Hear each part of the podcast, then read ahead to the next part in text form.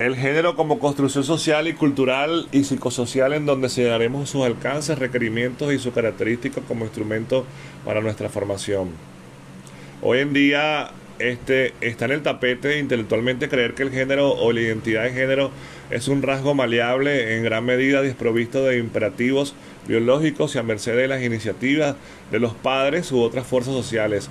Eso es precisamente lo que ha ocurrido con la construcción social del género, que ha llegado a biologizarse de tal forma que su significado se cree o se crea obra de la naturaleza y no de la creatividad humana. El género da lugar al rol de la feminidad y la masculinidad, construcciones sociales alrededor de los cuales se van generando los estereotipos de género que como su propio nombre indica son una ampliación del tipo que hemos hablado.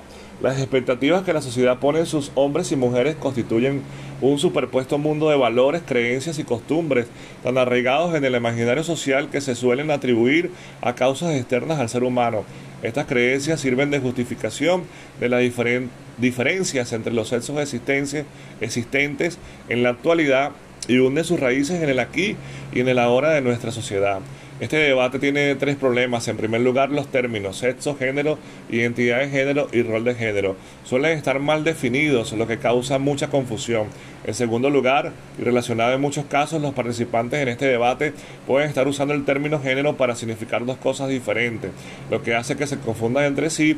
Y en tercer lugar, estos debates a menudo están dominados por las voces más fuertes e inflexibles de ambos lados, lo que reduce las oportunidades de diálogo sobre cómo la naturaleza la crianza interactúan para producir resultados de comportamiento, efectos de lo que sigue, permítanme comenzar aclarando los términos tal como yo los he estudiado y reflexionado. Sexo.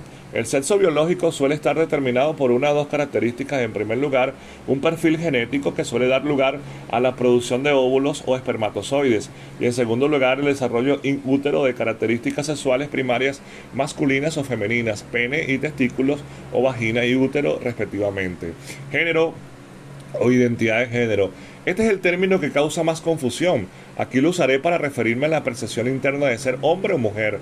Para la mayoría de los individuos, el sexo biológico y la identidad de género se corresponden.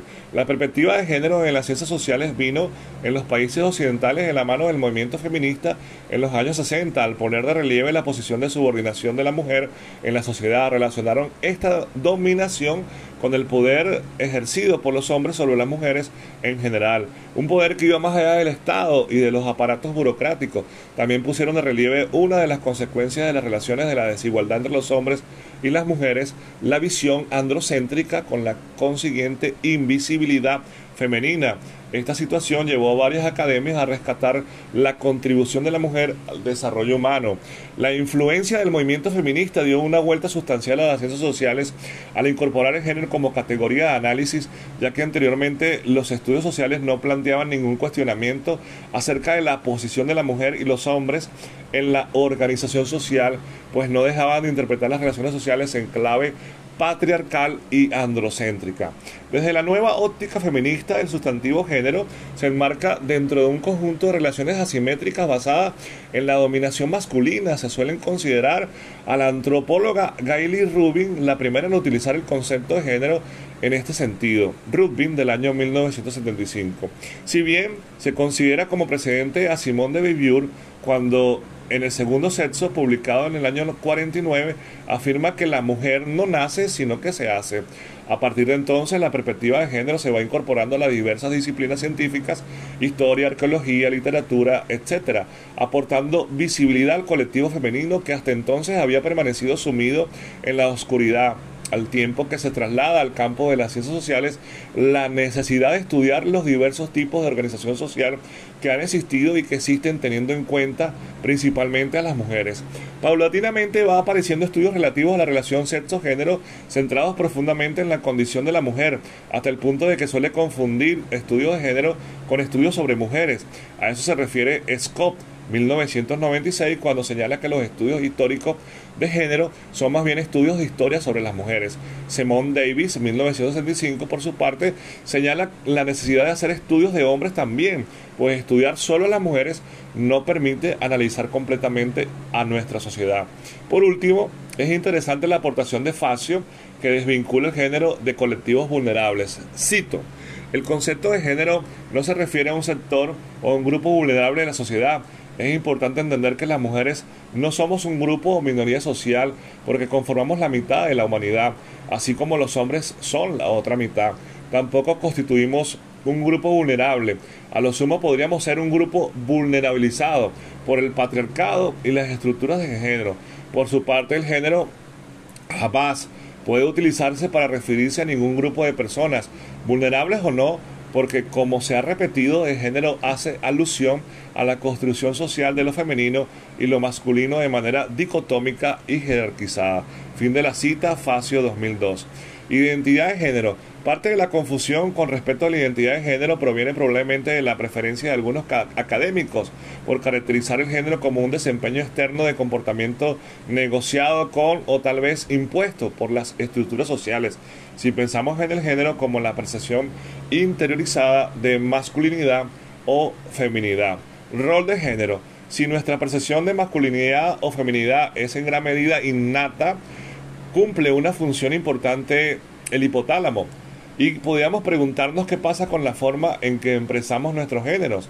Algunos hombres son muy masculinos en el sentido tradicional, son estoicos, asertivos, protectores y mandones, mientras que otros hombres pueden sentirse cómodos expresando cualidades más tradicionalmente femeninas como la crianza, la expresividad emocional y la sociabilidad y la colaboración.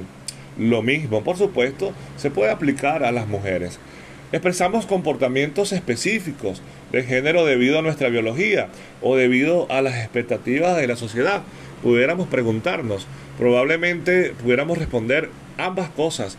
La evidencia disponible sugiere con fuerza que la biología y el medio ambiente trabajan juntos en formas complejas y matizadas que conducen a la forma en que hombres y mujeres expresan sus respectivos roles de género.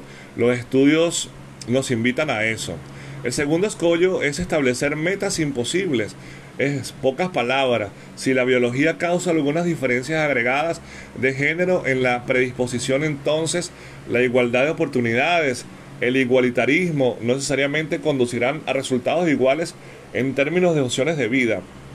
Las mujeres y los hombres pueden en última instancia tender a gravitar hacia diferentes caminos de la vida.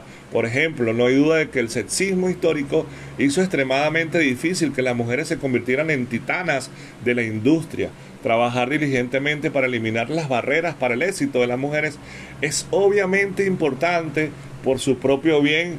Creo que eso es lo que yo quiero hoy resaltar. Las diferencias naturales en las propensiones siempre pueden dar lugar a trayectorias de vida divergentes para hombres y mujeres.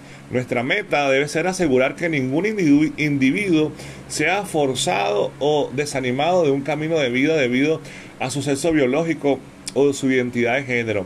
En última instancia, esa frase trillada de que el género es una construcción social es engañoso y puede causar confusión significativa y aspereza innecesaria es más razonable sugerir desde mi perspectiva que el género es la identidad interior de masculinidad y feminidad que se forma por una compleja interacción de fuerzas genéticas, hormonales y sociales. Concedido eso, es probablemente más difícil de poner en una taza de café.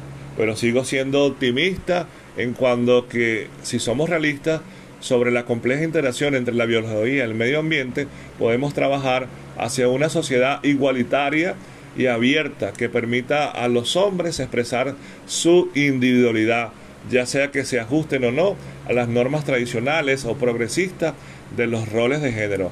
En fin, desde mi perspectiva religiosa, que no la quería meter, Dios nos ha hecho dignos tanto al hombre como a la mujer.